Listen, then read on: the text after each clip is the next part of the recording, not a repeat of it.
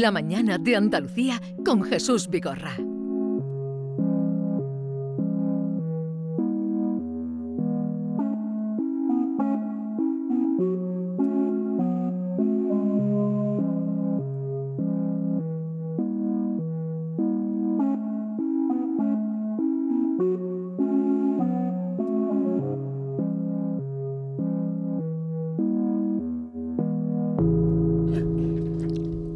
Este sonido que escuchamos pertenece a la banda sonora de la película Las Gentiles, de la que estuvimos hablando días antes de su estreno, que fue el 3 eh, de junio con su director Santi Amodeo, que tiene un recorrido eh, profesional y de reconocimientos.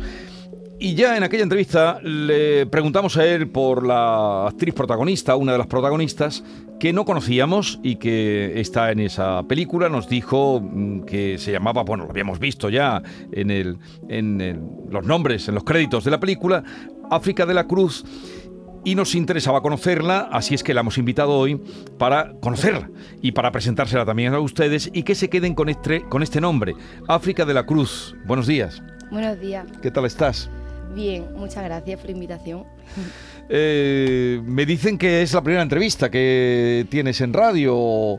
Bueno, venimos de hacer mucha promo, pero es verdad que así sola, como Hola, ¿cómo estás ahora? radio, sí. Aquí en el estudio de la radio, mira, Maite Chacón. Hola, Que también eh, ha visto tu película. Eh, David Hidalgo. Yo también tenía mucha ganas de conocerte y cuando has llegado te he visto un poco así nerviosa, ya está más tranquila, ¿no? Sí, ya está más tranquila.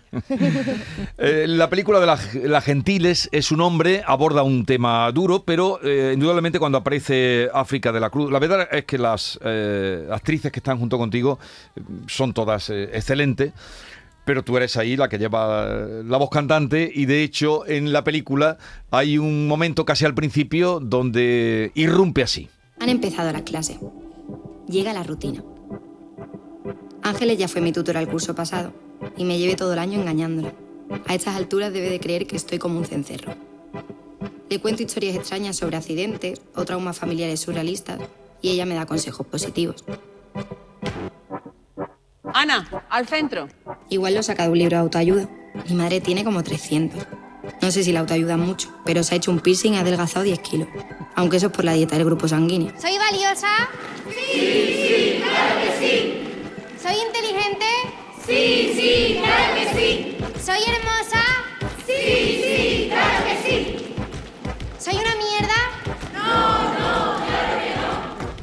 mi primer día me... Bueno, puede servir de, de, terapia. No sé si alguna vez lo has experimentado, eh, esa manera de estimular la motivación.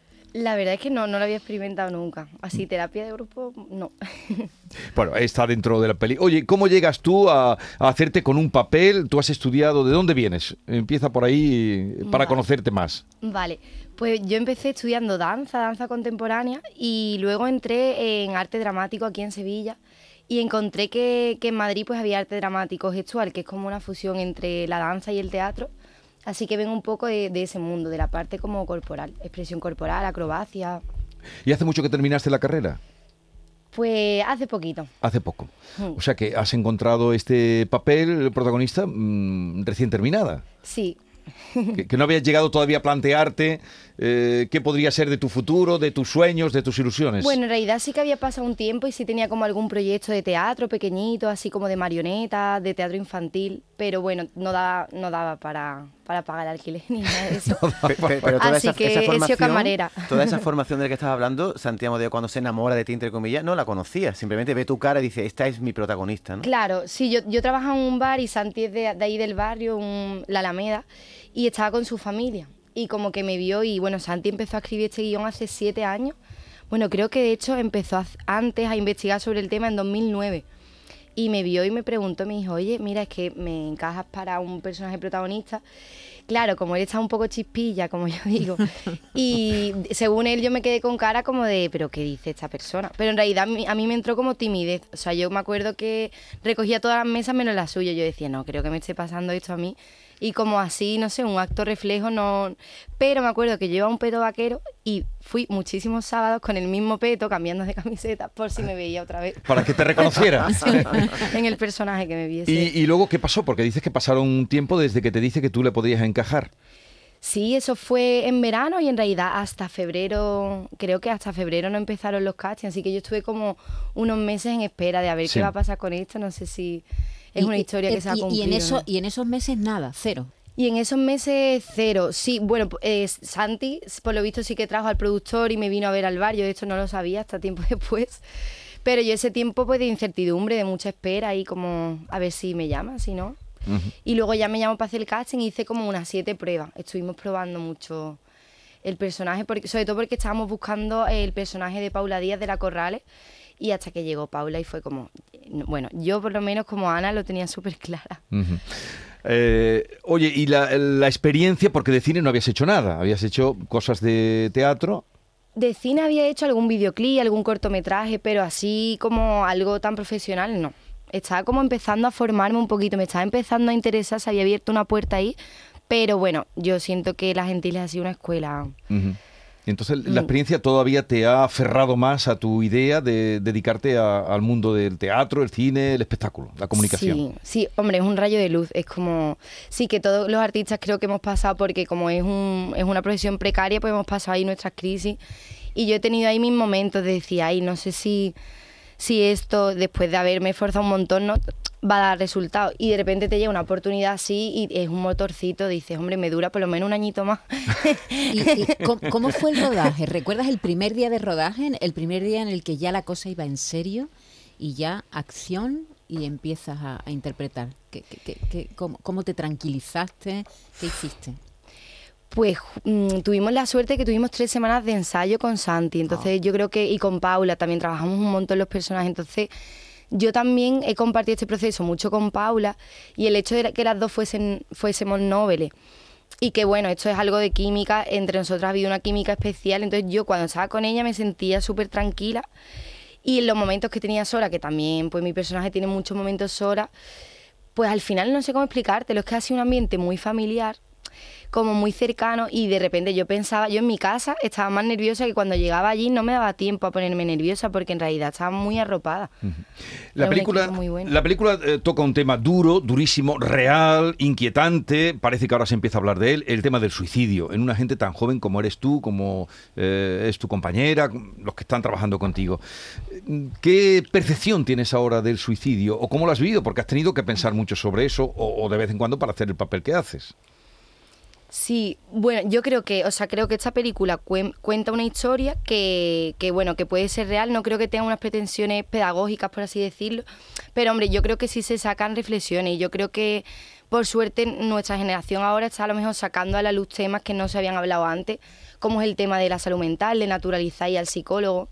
Pues así como una persona va al médico porque le duele el estómago y la gente lo comprende, creo que todavía hay mucho estigma alrededor de la salud mental de las enfermedades mentales y es como, bueno, hay algo que no está funcionando en tu cabeza y puedes ir al médico que te da herramientas emocionales simplemente para gestionar tu corazón, que también es como un músculo, no sé. África, ¿cómo fue verte en pantalla? Gigante. Eso tiene que ser una impresión, ¿eh? Verte tan grande allí.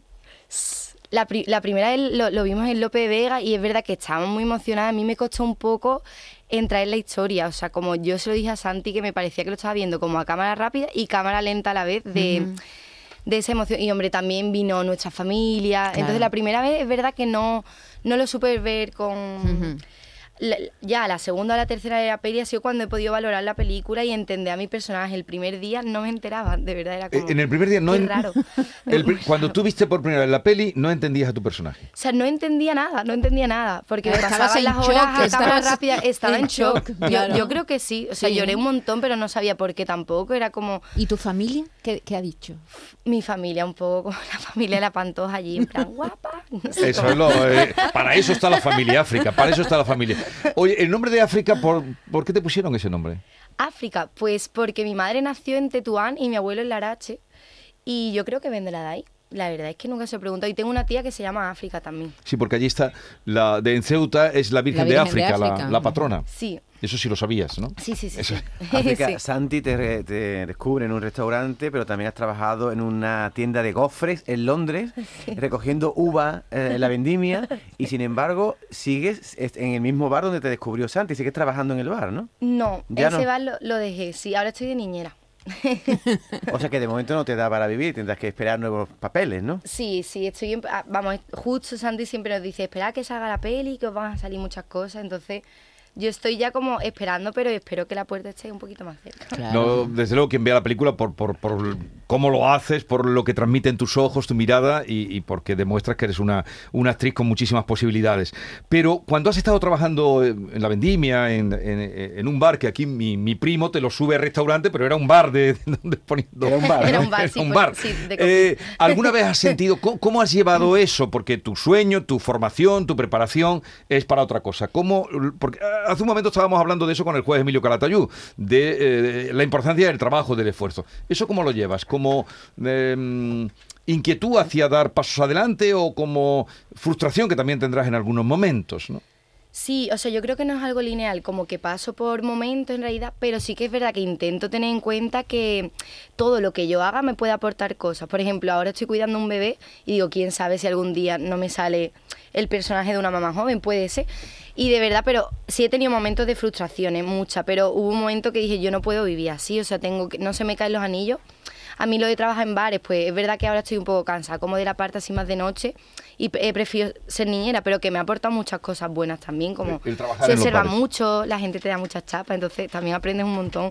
Hace un poco de psicóloga a veces ahí en los bares, la verdad. Bueno, y hay mucho, hay historias, hay muchísimos actores que llegan casi por. Tú tienes formación, pero ¿cuántos y cuántos actores llegan a la interpretación por casualidad? La propia Audrey Hepburn, por ejemplo, no tenía previsto, ella era bailarina, había estudiado danza, como tú, mira, y, y- y llega, llega al cine casi por casualidad. O Harrison Ford, que era carpintero, ¿no? Y está haciéndole un trabajo de carpintería en casa de Coppola cuando le da su primera oportunidad. Es decir, que, que es verdad, primero es una profesión que tiene mucho paro, ¿verdad? Que, que- que es muy insegura y que, y que mm, tienes que tener otros amarres, Sí. sobre todo al principio, para no volverte loca y no estar esperando la llamada, sí. ¿no? Mm. eh, esper- eh, cuidarte mentalmente, ¿no? Y no sentirte mal por eso, África, ¿no? Di- Sí. Digo yo, ¿no? Sí, sí, yo creo que es un trabajo de fondo y todos los días recordarte lo que, no sé, por ejemplo, yo tengo ahora una compi de piso que se llama Rocío Viñal y ella, por ejemplo, tiene su número de clown y a la vez trabaja en un bar, pero bueno, que la admiro mucho porque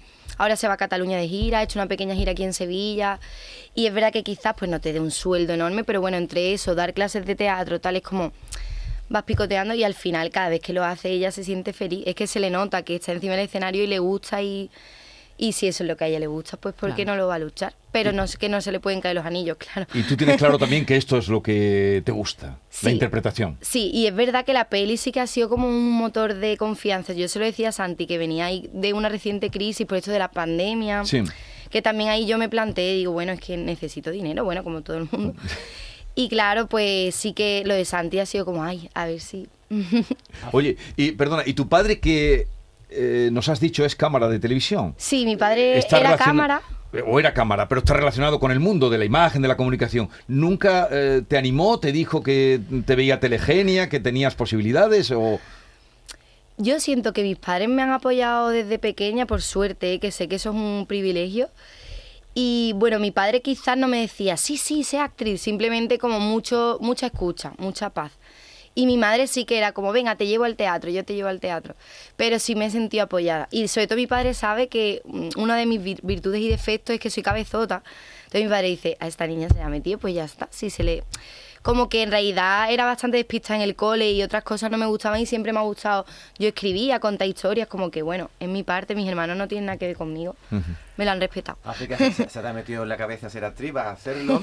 Pero me gustaría preguntarte, ahora que eres joven, esta es tu primera entrevista, a lo mejor algún día recuerdas esta entrevista como la primera. Si, Si no, nos acordaremos nosotros. nosotros te llamaremos para recordártelo, pero si tienes alguna línea roja, algún papel que no harías, o no sé, escenas de sexo, alguna cosa que tú le dirías no, así de antemano, Así de antemano, no. harías cualquier cosa, cualquier papel que te ofrecieran. Hombre, cualquier cosa seguramente no, pero no sé, mi imaginario ahora mismo se está mermando, no lo sé. Creo que por ahora lo que me echen. Mm. Creo que... ¿Y, y a Santi Amodeo habías visto su obra? ¿Lo conocías? Sí, a de Santi había visto Astronautas, que me gustó mucho, con Teresa Hurtado. Me encanta el personaje de ella y de Nacho Nombo, ¿no? Creo que se llama. Nacho Novo. Nacho Novo. Me gusta mucho ese actor. Y luego vi Factor Pilgrim también. Fue que fue la primera que hicieron. Esa la hizo junto con Alberto Rodríguez. Sí, sí, sí, muy divertido.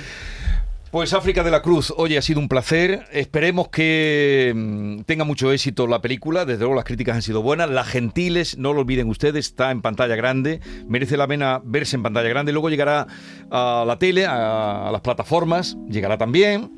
Y, y, luego vendrán los Goya y espero que, en fin, hablaremos ya cuando se acerquen los Goya. África, muchas gracias por tu visita. Y, y, mucho ánimo también para seguir adelante. Y mucha suerte, que la suerte es muy importante también. Sí, gracias. ¿Tú crees más en la suerte o en el talento? Yo no creía, pero voy a empezar a creer, ¿no? Después. Vómitos, dolores de cabeza y el zumbido de los oídos. Es el estrés.